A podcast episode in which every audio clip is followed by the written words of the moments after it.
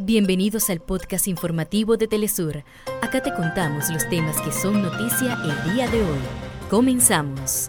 Las fuerzas de ocupación israelíes cometieron 25 masacres contra el pueblo palestino en las últimas 24 horas, dejando al menos 250 muertos y 500 heridos. El presidente de Irán, Ebrahim Raisi, aseguró que Israel pagará por el asesinato del comandante iraní Sayed Raisi Musavi. En Argentina, un alud destruyó un puente peatonal en la provincia de Catamarca, aislando la localidad del Rincón.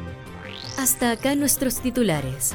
Para más información recuerda que puedes ingresar a www.telesurtv.net.